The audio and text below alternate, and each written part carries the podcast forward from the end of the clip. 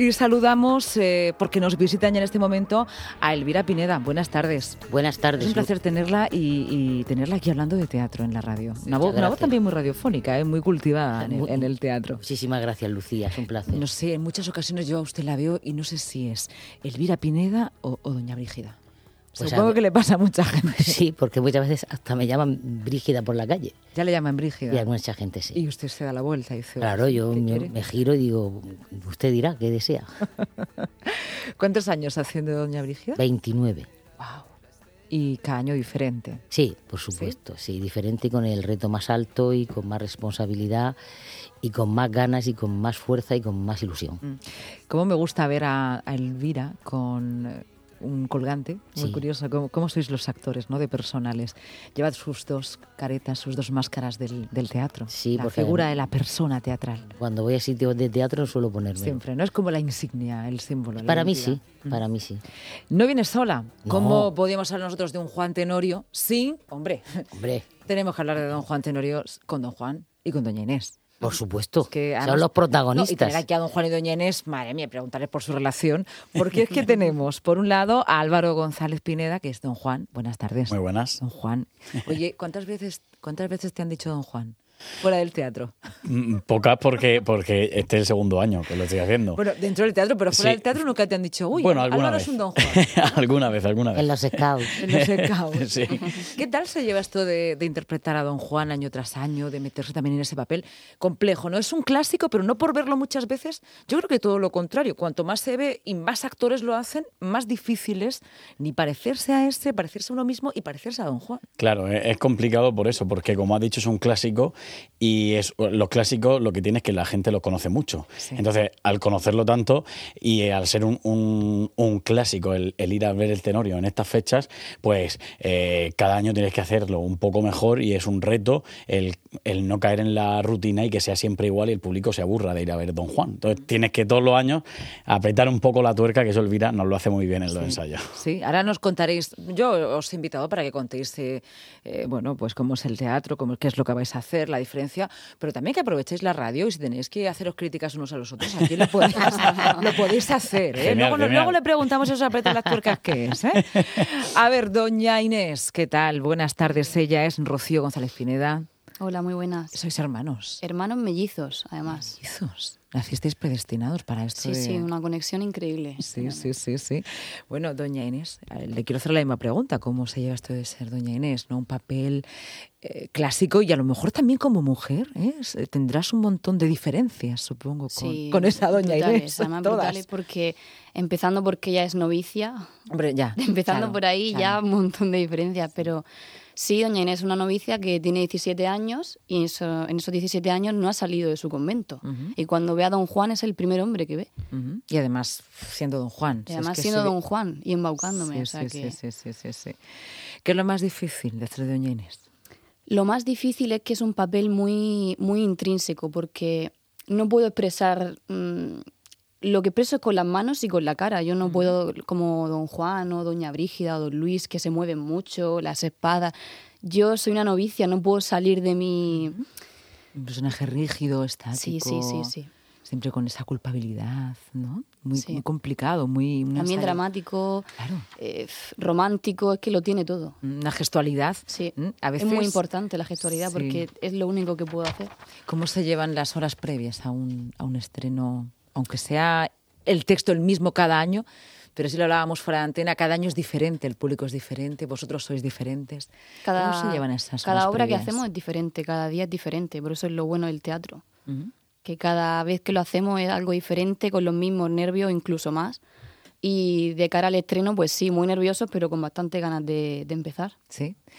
Em, a ver, doña, doña Brígida, Elvira, eh, cuéntenos también cómo se llevan esas horas previas, sobre todo porque nos decía, llevo 29 años haciendo, pero bueno, cada año es diferente. ¿Cómo lo lleva? El papel de Brígida es un papel bastante complicado porque es una mujer muy inteligente, es una vara, es eh, muy borde, es muy mala, porque lo que le hace a una niña de 17 años no es nada positivo. No, no, desde luego. ¿Eh? Entonces vamos a, ella va a lo suyo, va a su interés y ella pues el dinero la lleva loca y entonces esas son las características un poco de, Doña Brígida. yo, mm, los retos me gustan porque precisamente yo, aunque parezca una tontería, a mí el dinero no me gusta. O sea, me gusta gastarlo. Ya. Pero no me gusta de tener ahí dinero guardado. Pero bueno, mm, y por supuesto no soy borde ni soy tan mala. no. Tendré mis momentos, pero vamos. El, el- el papel es difícil y es muy contenido porque eh, tiene, está en una tesitura en, eh, en la cual eh, si te pasas malo y si no llegas peor. Entonces, hay gente que me ha visto muchísimos años. Claro. Claro, Entonces, tengo que hacerlo muy bien hecho, con la me- misma medida de siempre. No me puedo pasar. Tengo que tenerlo muy controlado en tonos, en matices, en gestos, en desplazamientos, en intenciones. Y eso, pues, lo tengo bastante controlado, gracias a Dios, porque mi madre, que en paz descanse, Antonia Pineda, me puso el listón muy alto, que ella lo hizo antes que yo. Por eso son 29, porque llevamos, llevamos muchos años con, con... Nosotros llevamos 12 años, pero yo con el tenorio llevo muchos más porque ya lo hacía de pequeñita también. A partir de los 15 años empecé a hacerlo. Es difícil, es complicado, pero es muy gratificante al final. Al final la gente valora el trabajo que has hecho y el personaje que realmente existían así, que eran las, las toda conventos. ¿Qué tiene eh, el, el Tenorio, eh, don Juan Tenorio? Que, bueno, primero que es una obra esperadísima. Todas las fechas, es verdad, porque cae en el día eh, los santos. de los santos. Pero es una cita obligada y creo que es la única representación teatral que de verdad todo el mundo espera, todo el mundo va a ver. Es quizá la única cita teatral. Y mira que. Bueno, vosotros sois actores, anda que no hay textos, quiero decir. Sí, pues sí, si sí, cogemos a mm, Buero Vallejo o Sí. cogemos un Valle Inclán, que también está. Jacinto Benavente, Bueno, es, es- o un Lope, En sí. Madrid sí que está un poco ese callejón de los gatos y, esa forma de, de homenajearlo, pero no nada comparable con el Tenorio, que es como una festividad pagana teatral. Totalmente. ¿Qué tiene el Tenorio? pues ¿Qué el- tiene este texto? A ver. ¿Qué tiene? Contadme. Pues mm, supone también, no sé, al, al ser un- una obra que puede ser actual, ¿no? También, porque Ah, sí. todos tenemos algo por lo que arrepentirnos, a lo mejor, ¿no? Por lo que eh, arrepentirnos de nuestros pecados. Sí. O, bueno, pues sigue habiendo Don Juanes, hay Doña Ineses, hay Brígida, los amigos, ¿no? Que intentan unir, seguro, seguro.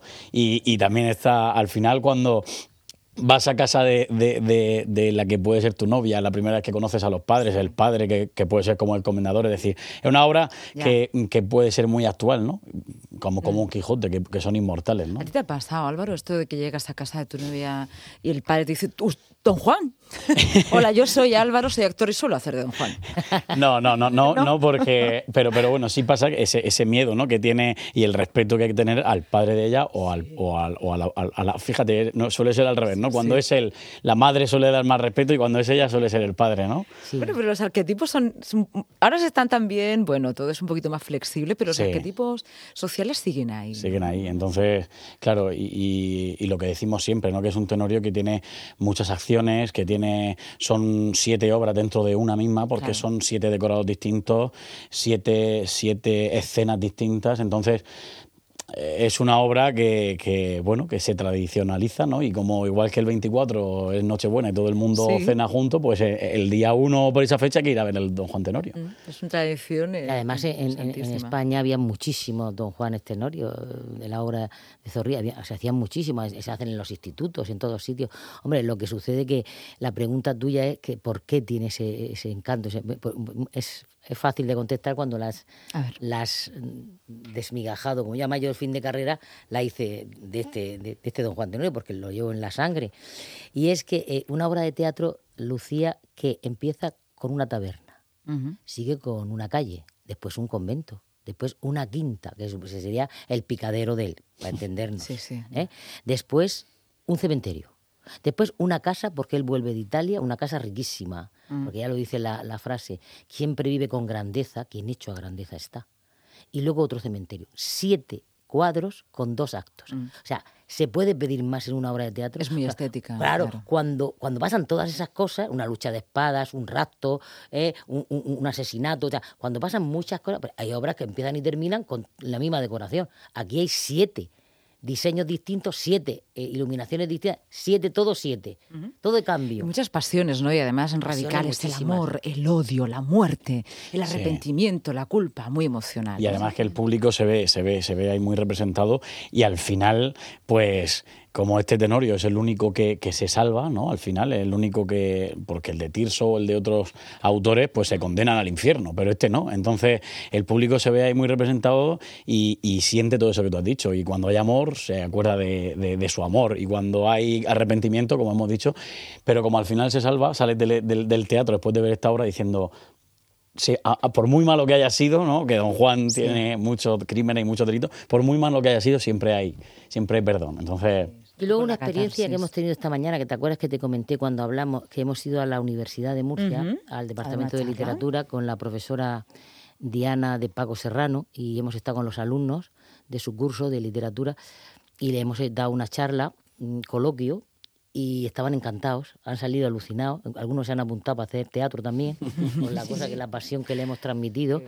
Y, y la verdad que ha sido un, efecto, porque una de las cosas que nosotros comunicamos mucho en esta compañía Amigos del Tenorio es que este tenorio es mucho para la juventud. O sea, lo, lo hemos enfocado mucho para la gente joven, que es muy fresco, es muy lozano, es, es muy divertido dentro de, de las cosas. O sea, lo- los actores todos están en los papeles que tienen que estar, con las edades que tienen que estar. ¿Eh? Y, y- y todos son todos, empezando por Doña Inés, que tiene 17, Sí, sí, y Don Juan, sí. que tiene 25, y los capitanes que tienen veintitantos, y la Ana de Pantoja, y la Lucía, etcétera, etcétera. Es que Bien. podrían, es que podrían ser ellos. Precisamente le estaba mirando la, la cara también a nuestra doña Inés a Rocío y perfectamente, no es que tengas cara de novicia ni mucho menos. o sea, pero sí, Y es esa cara de una persona joven. hábito- pero cuando le pones el hábito es una novicia. totalmente. Sí, sí, sí, lo estamos viendo. Totalmente. Bueno, tenemos muy poquito tiempo, no podemos eh, desgranar mucho más la obra. ¿eh? Decidnos Que vaya, que cuándo, vaya, que a qué vaya. hora tenemos que coger y hacer cola. Venga, sí, sí, ¿cuándo? sí, sí, además que tenemos que Venga, ir. va, el dinos. 20, domingo 20 de octubre a las 7 en el Auditorio Víctor Villegas. Qué bonito el auditorio, ¿eh? Y Oh, qué, además va a quedar qué buena caja de resonancia tiene. Y luego una cosa que va a ver la gente que no ve en ningún sitio, y es que se ven los cambios, como no hay telón, se ven los cambios.